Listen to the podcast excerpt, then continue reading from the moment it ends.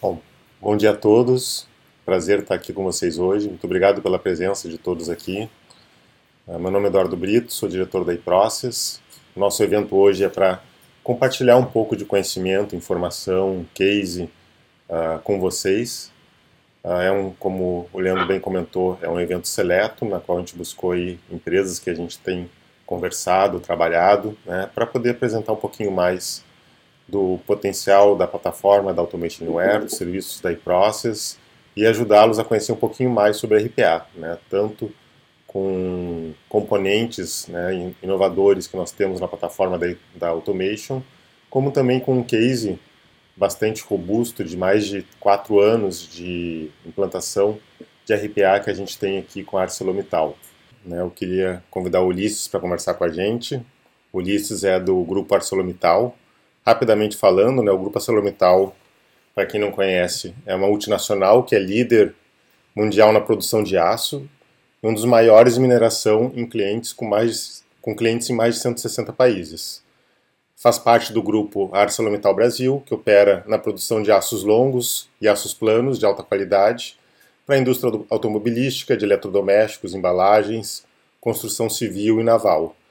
Além de também atuar na mineração, na geração de energia e na produção de bioredutores renováveis. A ArcelorMittal hoje tem, Brasil tem uma capacidade instalada superior a 12 milhões de toneladas ano, tem plantas industriais em seis estados e emprega mais de 17 mil pessoas.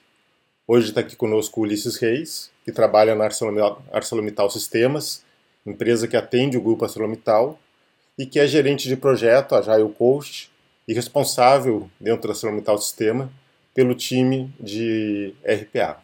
Tudo bem, Ulisses? Bom dia.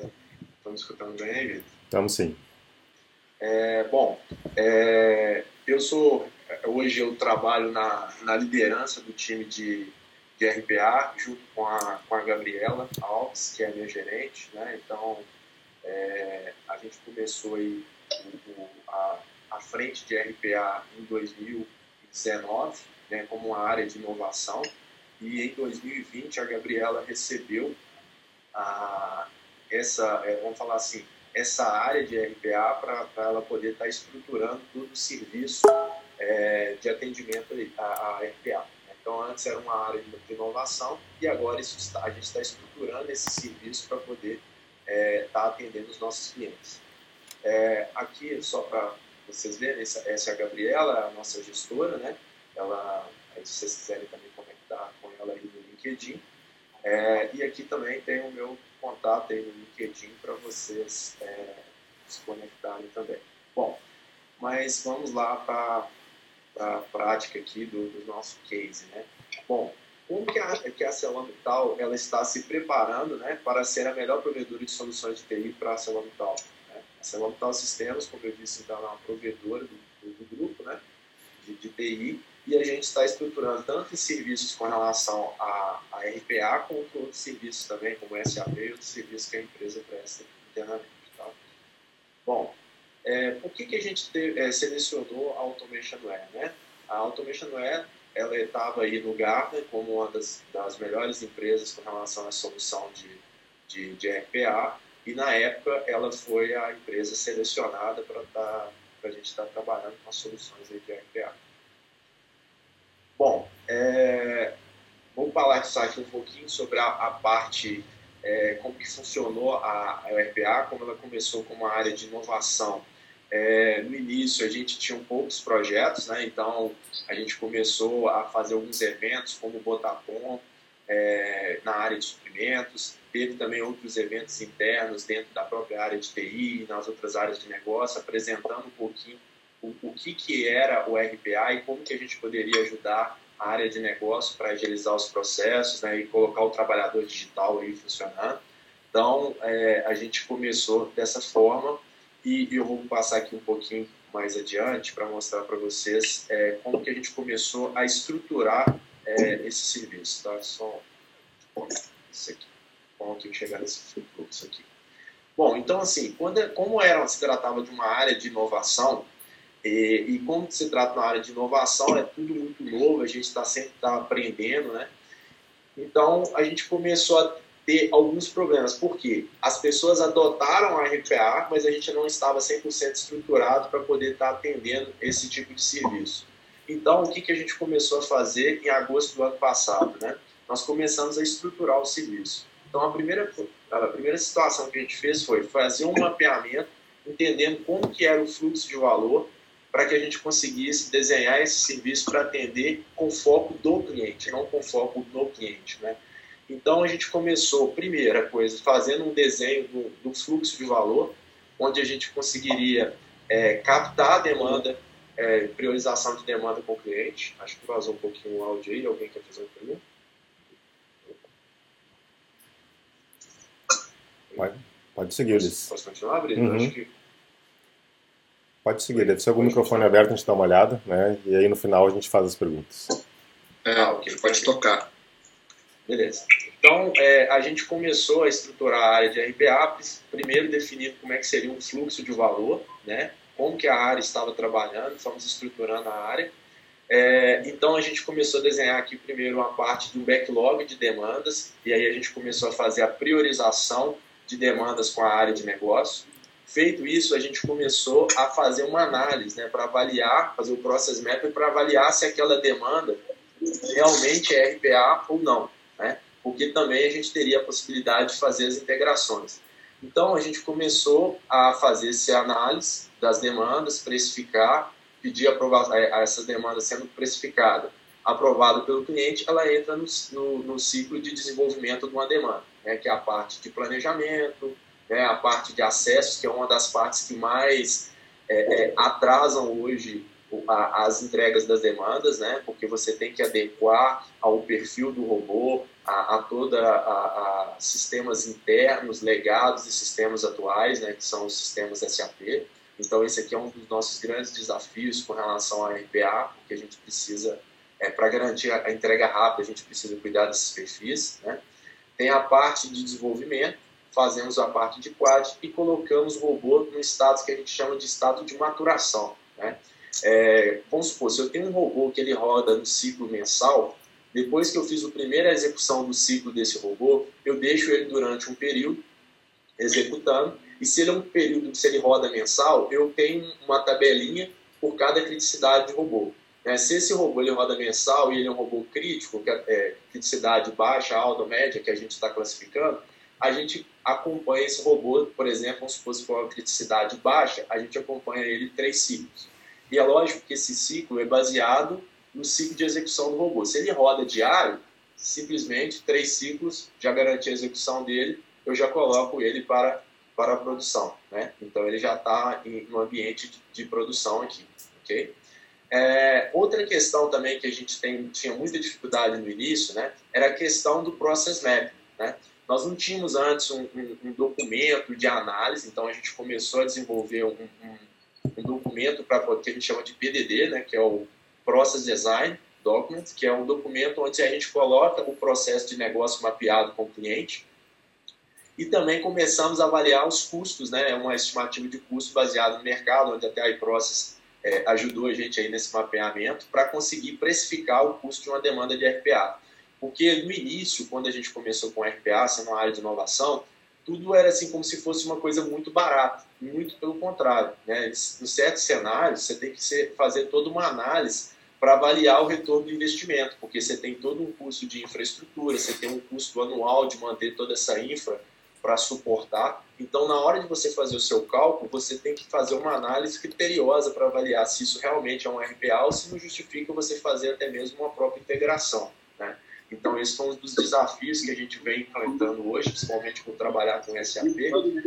Muitas demandas que a gente desenvolveu, teoricamente, poderia ser uma integração. Né? Então, é, o que, que, eu quero dizer com isso? Na hora de você fazer esse process map, você tem que deixar isso bem analisado para poder avaliar o seu custo de, de, de investimento aí. É, na parte de desenvolvimento, né, a gente criou um documento que é, que é uma solução né, Solution Design Documents, que é o SDD, que é o nosso documento de solução daquilo que a gente vai entregar.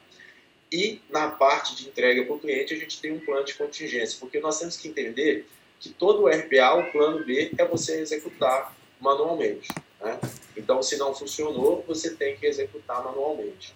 Então, essa é a, uma das situações também que a gente está trabalhando hoje, porque como a área começou com inovação e agora nós estamos com mais de 80 robôs em produção, o cenário que a gente está avaliando do serviço é justamente questão de plantão, como que a gente vai atender em caso de falha, porque, por exemplo, digamos que você tem um ciclo de execução, né? você está executando um robô, e esse robô apresenta um problema, eu já tenho outros robôs em seguida para serem executados. Então, uma das dificuldades e um, um dos cenários que a gente está avaliando é como que eu vou prover, por exemplo, a, a uma possibilidade do cliente executar é, esse, esse robô novamente. Então, a gente está fazendo diversos estudos, é, entendendo um pouquinho do serviço e o, entendendo o foco do cliente para poder fazer essas análises, para poder ir reestruturando a área de RPA de forma que a gente consiga gerar valor para cada serviço nosso.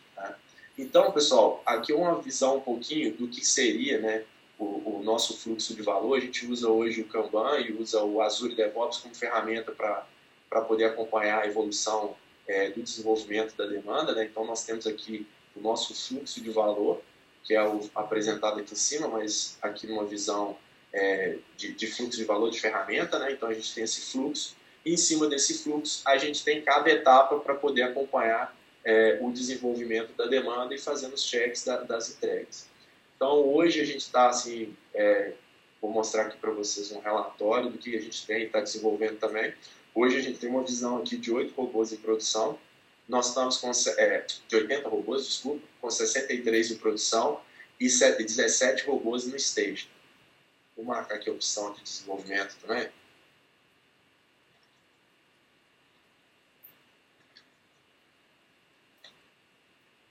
Então, é, a gente está aqui. Opa, então, vamos ver se vai. Né? Então, aqui, ó, nós temos hoje aqui é, em torno de dois robôs aqui em desenvolvimento. Na fase de stage, nós temos 17 robôs e na fase de produção 63. Então está dando um total de 82 robôs. Então com isso aqui a gente dá uma visibilidade para o cliente de quantos robôs tem em produção para cada cliente. Aqui a gente desenvolveu também um, um dashboard, porque a gente tem vários segmentos, né? então nós temos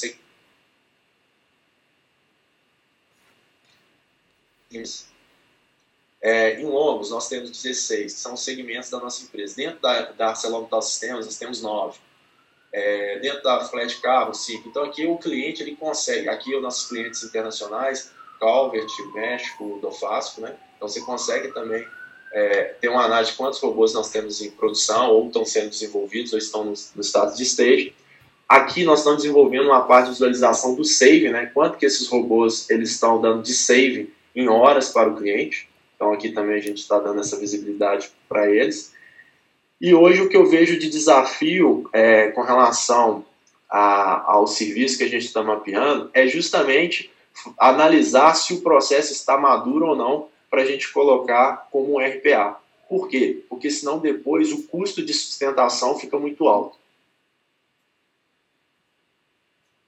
Fazer um POC com a ARI para poder também analisar como vai ser feito. Estão discutindo questões de SOX, né, questões de permissões também, é, que esses bots precisam ter. Então, pelo fato de a gente trabalhar com SAP, a gente tem as questões de controle SOX. Então, isso é uma situação que a gente está tá enfrentando aí, está discutindo e fazendo vários é, é, benchmarks aí com outros clientes que também utilizam Automation Ware, justamente para a gente ver como é, é, conduzir esse cenário. É, e então, pessoal, é isso aqui que eu queria comentar um pouquinho com vocês, é, e aí a gente está aberto aí para perguntas com relação ao que você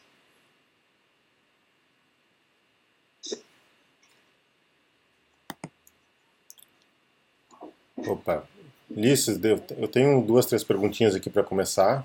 Vocês estão me ouvindo bem?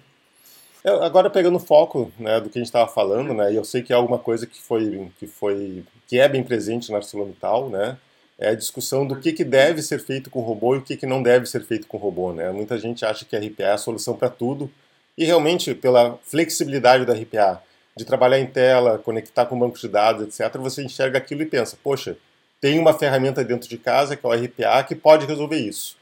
Mas na prática a gente vê como essa situação que eu comentei de processos puramente de integração, que nem sempre ele é a melhor solução. Isso chegou a ser avaliado, tratado, chegou a enfrentar uma situação como essa, Ulisses, na, na ArcelorMittal? Esse, esse é o maior desafio nosso hoje, né? Mudar é, é, é essa ideia que qualquer coisa pode ser RPA, né?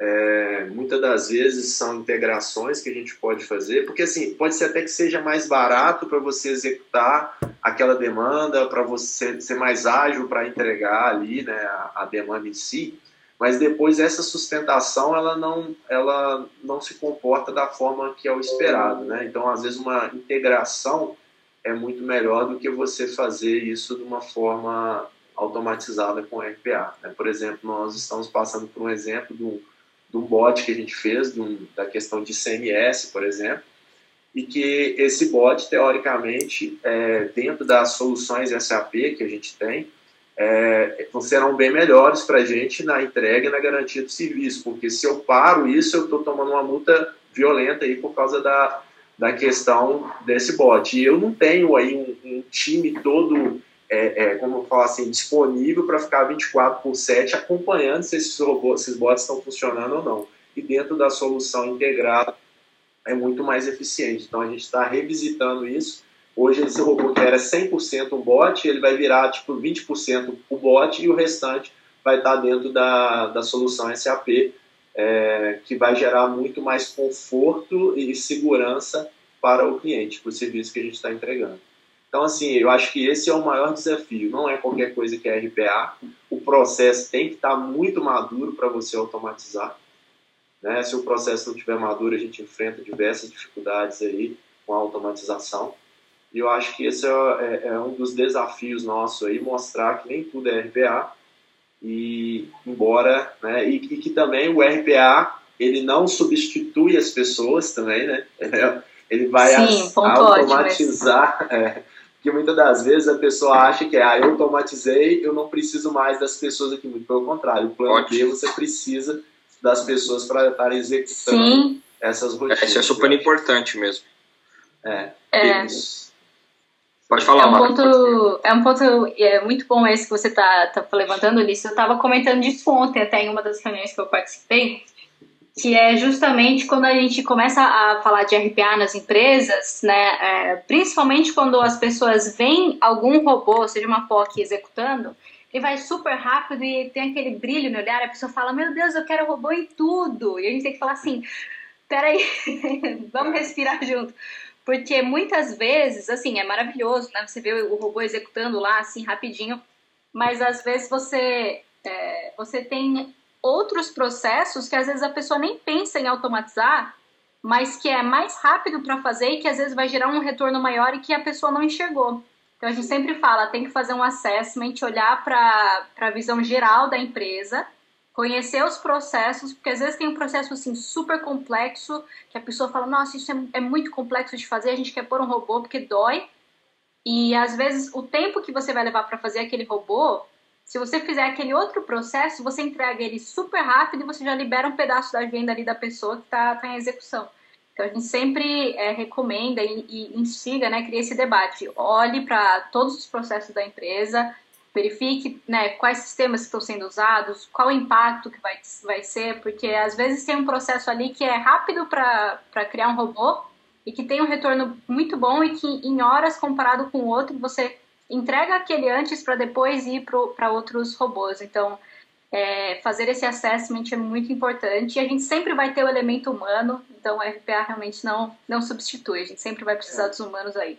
E uma outra questão também que eu vejo que é um dificultador, que é, é hoje para você utilizar a plataforma da Automation é muito simples, né? Você, é, é, a forma de, de, trabalhar é muito simples, mas a gente tem que também ter um conhecimento é, de desenvolvimento, um conhecimento das linguagens, para você poder analisar se é a melhor solução também que você está propondo ali. Né? Eu vejo muitas das vezes o, o, fato, por exemplo, igual a gente tem alguns eventos que a gente faz, igual o Botatom, outros eventos nesse sentido, para levantar as ideias.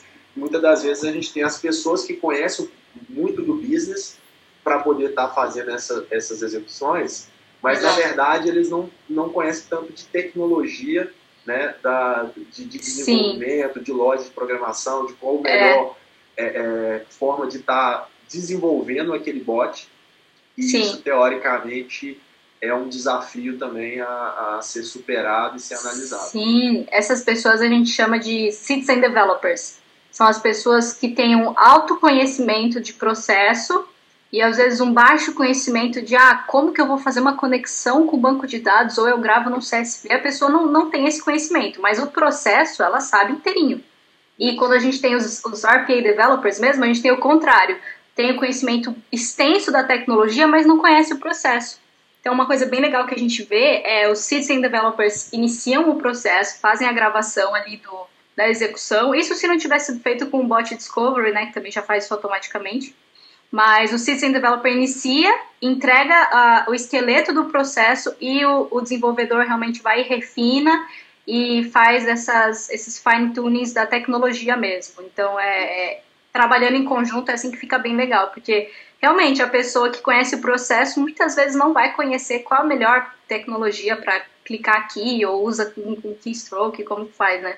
É, e isso está sendo o nosso desafio de fazer essa conexão que você falou. Então, nesse desenho do serviço, Juntar, sim. O que, é, como fazer essa junção, porque ele começa, igual você falou, a fazer o processo, mas você ter um apoio, né, ou, ou uma mentoria ali de uma pessoa que entende mais desenvolvimento para estar tá suportando aquilo e a gente conseguir é, desenhar o serviço fim a fim de forma que gere mais valor para o negócio. Para que não fique só dependendo também de passar pela TI para fazer é, é, esse trabalho. Então, assim, a ideia é, a ideia, na verdade, é o desafio é como é, é juntar é, essas duas habilidades aí para você conseguir entregar um valor para o cliente mais rápido, né?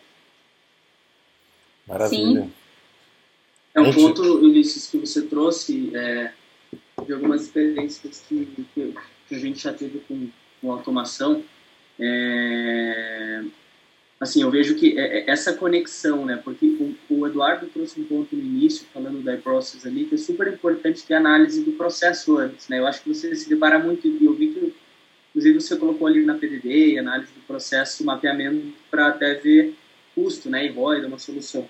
É, o que a gente fez em alguns momentos, que acabou dando muito certo, foi, eu acho que é muito importante trazer essa visão de simplificação de processo antes, até para a gente não robotizar algo que nem precisava, né, não agrega valor, e a gente vê isso muito acontecer. Então, acho que junto com essa questão da, do RPA vem essa cultura também de olhar para os processos, né? É, e nesse momento do mapeamento do processo, a gente colocava as duas funções juntas. Então, o cara que é o especialista do processo no mapeamento, e aí a gente definir todas as, as, as soluções ali de simplificação do processo para a gente desenhar o to be, só que a pessoa de uma, uma pessoa da área de TI mais de infraestrutura para fazer um desenho da solução e o desenvolvedor junto ali na análise do processo já para definir os melhores caminhos. E aí meio que a, a, a gente tinha ali a visão do tela a tela, das regras de negócio que vinham por esse pelo especialista no processo, mas a pessoa o desenvolvedor a pessoa de arquitetura estavam ali juntos para já definir a melhor solução. Se a gente vai fazer algo com, a, com com API, se a gente vai fazer algo, o, robô é, com tela, se vai ser assistido, não vai. Então, se é um grupo ali, a gente fazia tipo workshop de três dias para, olhando o processo, já definir o que a gente vai simplificar e o que a gente vai automatizar. E aí já saía com essa, esses, essas duas lições de casa. Uma é definir o desenho da solução e, a, e o em sprint zero ali, em paralelo a simplificação do processo para estar tá pronto para automatizar, né? Eu acho que é, é, importante colocar as pessoas juntas ali, porque realmente Sim. tem essa, é, é, é são habilidades complementares. Né? Sim, exato. Show. E às eu vezes quando você está fazendo isso, ai, é, às vezes tem, tem partes do processo, é muito comum, eu vi isso até num, num projeto que eu estou aí atualmente. Tem vários processos e esses vários processos usam um mesmo subprocesso igual. Então, ao invés de você ter todos executando aquilo do mesmo jeito, você executaria uma vez antes e os próximos pegam desse que foi antes, ao invés de ter tempo de processamento. E aí você só vai enxergar isso olhando realmente para a visão geral e que nem, que nem o Ricardo falou, e fazendo o dever de casa. Bem, é isso mesmo. Pois é, Lara. E isso é o que eu acho que é o desafio que muitas das vezes é. a gente não consegue. A API consegue muito bem analisar isso, é inverter a ordem de execução para você conseguir dar essa visibilidade para o cliente. E, e, isso envolve um pouquinho de lógica, de lógica de algoritmo, como que você vai fazer para você atender. E esse conceito tá, geralmente é o skill de quem trabalha com tecnologia de informação e não está no skill do business, né? Então isso que eu vejo é, que a gente precisa primeiro trabalhar juntos, né? Nesse vou falar assim nesse levantamento de quais processos devem estar e ter esse time todo integrado. Legal, gente. A gente está no final do tempo, mas queria deixar aí aberto para mais alguém que quer fazer uma colocação, fazer uma pergunta, seja para Ulisses, para iProcess, para Automation.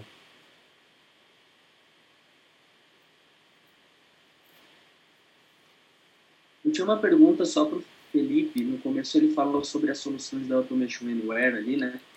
E aí um dos pontos que você trouxe foi a, Discovery.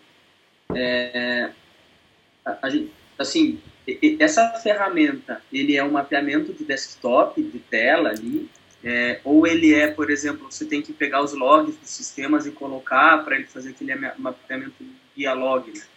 Isso que eu queria entender um pouco mais como é que funciona o mapeamento do Discovery. Ele, ele é um, um monitor que você instala no desktop e aí você executa os processos, ele grava, grava as telas, ou ele é algo, tem algumas ferramentas que você tem que pegar log dos sistemas e colocar, só que você acaba tendo uma quebra, né? Quando você trabalha Isso. dessa forma. É, aí, ô Ricardo, esse. Só deixa eu ligar aqui o meu. A minha fonte, senão eu acho que vai cair a bateria. Peraí. Deixa eu fazer um parênteses enquanto o Felipe liga ali. O que você colocou, Ricardo, é, é basicamente a, a diferença de task mining para process mining. Né? Exatamente por aí. Deixa eu só rapidamente é me, me apresentar.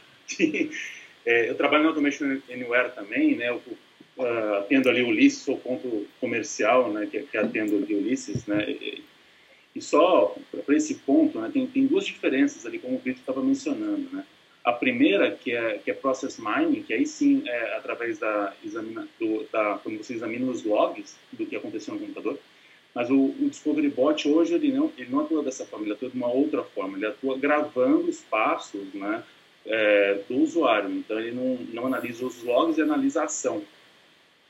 E, e é. tem, bom, tem algumas diferenças ali, né? Mas a, ali a gente consegue comparar diversos tipos de processo e encontrar o melhor caminho é, do, do, processo e tem toda também uma estimativa de qual retorno que aquele processo gravado vai vai gerar e você consegue fazer uma priorização também dentro do, do próprio Discovery Bot. É, o Ricardo, então só complementando, é isso que o pessoal falou. A gente a ferramenta dele, a ferramenta do Discovery Bot, é justamente uma ferramenta de mapeamento de processos. Então, é, diferente de Process Mining, Task Mining, que vai trabalhar mais ali no back-end com os logs. Então, de forma simples, a gente, ele, ele é instalado na máquina do usuário. Conforme o usuário vai trabalhando, ele vai gravando todas as ações, todas as telas, ele já vai mapeando, documentando aquele processo e elenca se aquilo é factível para fazer uma automação, se vai dar retorno ou não. Então, ele vai trabalhar mesmo ali na máquina do usuário, gravando o dia a dia e já documentando, mapeando isso, tá? Legal, entendi. Obrigado. Imagina. É, é, o nosso tempo tá, tá acabando aqui, eu quero trazer só mais duas, duas colocações aqui bem rapidinho. A primeira é que se algum de vocês uh, nunca, nunca mexeu, nunca abriu realmente a plataforma, é, é bem simples para quem tiver curiosidade, só acessar, pegar a community version, pode por e-mail pessoal mesmo, tem uma conta gratuita. É, e a gente tem no YouTube também um guia, caso seja a primeira vez que você vai acessar, tem um vídeo lá mostrando o que você vai encontrar quando você abrir. E a, a, segunda coisa que eu queria comentar é, e aí a gente pode conversar depois também offline, LinkedIn, mas para saber assim, se, vocês já conheciam o Ari, é, até que ponto, né? Porque uma coisa a gente ouviu falar, outra coisa a gente vai pesquisar e é o que vocês imaginavam, não é? Então é, é uma questão aí que eu gostaria de saber de vocês. A gente pode mandar no LinkedIn, pode comentar aqui, é uma curiosidade assim. É, e até o que acharam, para quem não conhece, qual o feedback, acho que faz Exato, sentido. por é. favor. É. Um por vez, pessoal, um por vez. Bom, vou contribuir aqui um pouquinho. É, nós vamos iniciar agora a fazer um POC junto com o João Duarte, né? a gente gostou muito da solução, porque essa, é, a gente tem uma necessidade nas áreas de negócio que é, em vez dele já estar tá agendado, nós temos alguns, alguns calendários onde os períodos eles vão variar de mês a mês. Então a gente uhum. precisa de dar uma autonomia para o cliente para que ele faça esse agendamento, porque senão ele tem que ficar, por exemplo, solicitando a TI para poder, a cada mês, fazer esse agendamento. Então, é, numa conversa que eu tive com o João, o João apresentou para a gente a solução do ARI, porque para mim colocar uma, a, a, uma licença para ele executar na máquina, eu não gosto muito dessa solução, porque qualquer problema que eu tiver na máquina do, do usuário, eu vou ter esse impedimento dele executar. Então, a solução que eu tinha pensado, por exemplo, é dar acesso direto à control room, né, para ele poder executar o bot dele lá, ou fazer uma camada, um front-end ali para ele executar. E aí, nessa conversa com o João, o João apresentou o ARI, que faz essa solução. Então, agora, o desafio nosso é fazer um POC. É, nós estamos mapeando um processo, selecionando um processo aí que a gente pode estar é, tá usando essa solução para a gente executar essa POC. Ali. Então, acho que vai ser muito importante para a gente para ter essa flexibilidade. E também complementar que a gente está né, fazendo a migração, né, João, para a versão nova da, na, na cloud. Nós temos a versão antiga, que é a V11, e estamos ah, fazendo a migração agora para a 360 agora, né, 2019 para 360. Então nós estamos com um desafio muito bacana aí que a gente está trabalhando para fazer essas migrações. Não, muito legal. É, e uma coisa adicional ali, eles também estão mudando. Antes eram premise, eles estão indo para cloud direto também. Tem, tem ah, tá ali, ó. Uma de versão e outra de, de forma de. É, até que é assim, né, João? Até que é uma versão, é, na verdade, assim, é on-premise, mas assim, na cloud da Microsoft, né? Tudo cloud. Mas agora a gente está indo para a cloud de vocês e, e é, cloud de vocês na parte do control room, né? E ficando na parte dos runners, continuando na cloud da Microsoft. O, o, a gente teoricamente se não tem um on-premise assim direto, instalação em máquinas, não, tudo na nuvem mesmo o ambiente V11 também. E um dos desafios que a gente está tendo agora também é que a gente trocou também uma tecnologia da Microsoft para a multisseção de desenvolvedores também, que antes a gente trabalhava com o antigo VDI, e agora estamos, se não me engano, acho que chama WVD, ou w, é isso, WVD da Microsoft, junto com essa nova versão. Então nós estamos com dois ambientes em paralelo, um ambiente A360 e um ambiente é, é, V11 na, na, Microsoft também na, na nuvem. Então, assim, todos os dois ambientes em paralelo. E uma questão bacana disso aí é justamente porque você consegue fazer automatizações para você fazer reduções de custo com relação à parte de infraestrutura. Né? Você não precisa de ter é, é, um desenvolvimento onde você tem todas as máquinas é, ligadas para os desenvolvedores. Então, teoricamente, é, é uma solução muito bacana e para você sempre manter as máquinas no mesmo padrão, que isso é um grande desafio também dessas máquinas estarem sempre no mesmo padrão.